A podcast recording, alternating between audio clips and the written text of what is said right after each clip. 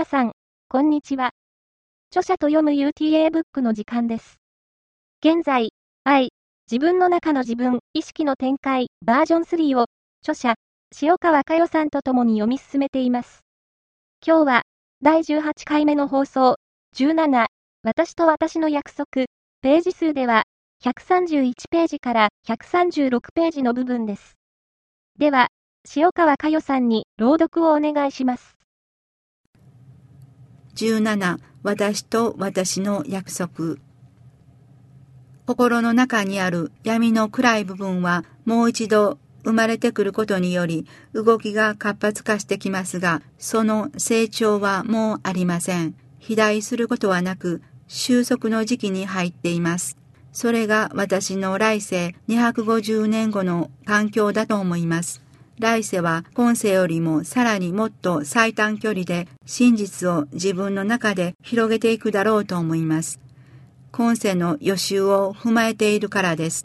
今世の学習があるから、自分の中に一直線で確信に迫ることができるのだと思います。私は今世も自分の予定通りにほぼ最短距離で学んでまいりました。今、自分を振り返るにあたり、私の環境が真実を追求していくのに申し分のないものだったことを実感しています。その中の一つに私が学びに集ったタイミングというものがあります。これは私にとっては非常に大きなポイントでした。早くもなし、遅くもなし、ちょうどいい時期に学ばせていただいたことに感謝です。それから自分なりに試行錯誤しながら学んできた結果、自己確立の道を確かなものとして、今はその自己確立の障害となるべきものは何にもない環境を設定しています。ゆっくりと、ゆったりと、250年後に思いを馳せながら、楽しみながら、喜びながら、我が行く末を見つめていく時間、空間に恵まれています。これほどの幸せはないと思います。己というものを堅持していくことは私には過去のものになりました。いつまでもそうしていては、到底真実の世界を知っていくことなどできないことを感じているからです。私にはそのようなことで道草を食っている時間はないことを感じます。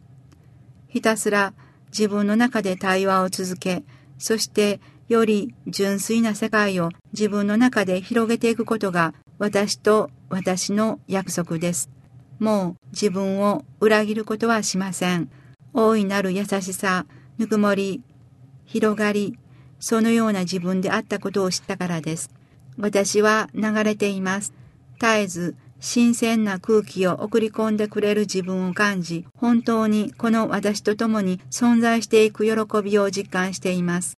私が感じている世界からすれば、形の世界の様々なことが本当に消し粒のように感じます。だから、その中にありながら、消し粒には左右されません。いずれ消え去るものであり、永遠のものではないものに、もう二度と自分を売ることはしません。そして、消し粒の中だと知っているから、どんなにすごい思いを確認しても、私はびくともしないのでしょう。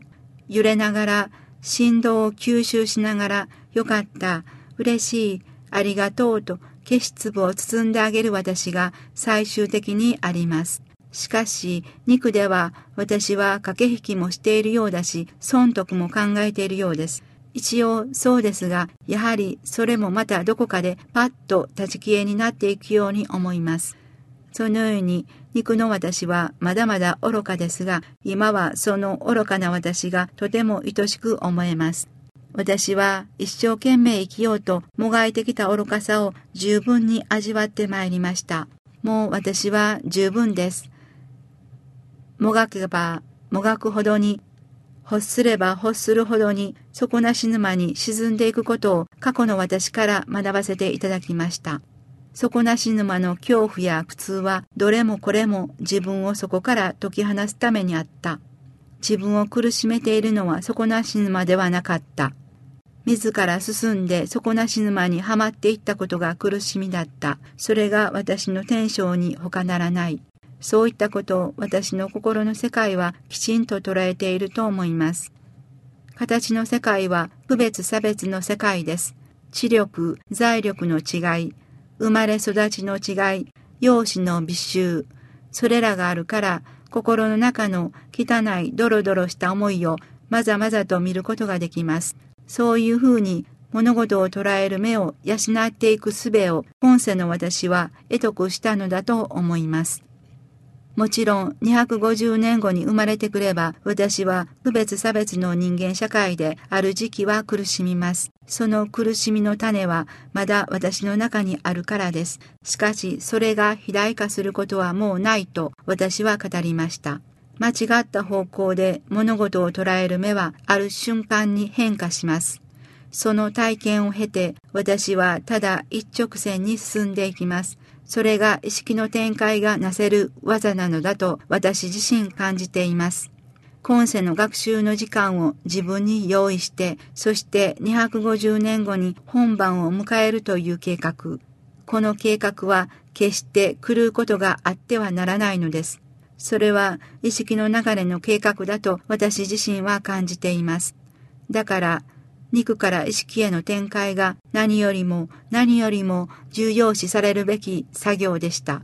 私は私と交わした約束をきちんと遂行させるべく存在しています。意識の流れに思いを馳せながら愛へ帰る道を進んでいこう。私と私の固い固い約束でした。ありがとうございました。著者と読む UTA ブックでは7月から新刊ありがとうの朗読が始まります。ありがとうの本がお手元にある方は、本を手にして朗読を聞いてみてください。それでは、また明日お会いしましょう。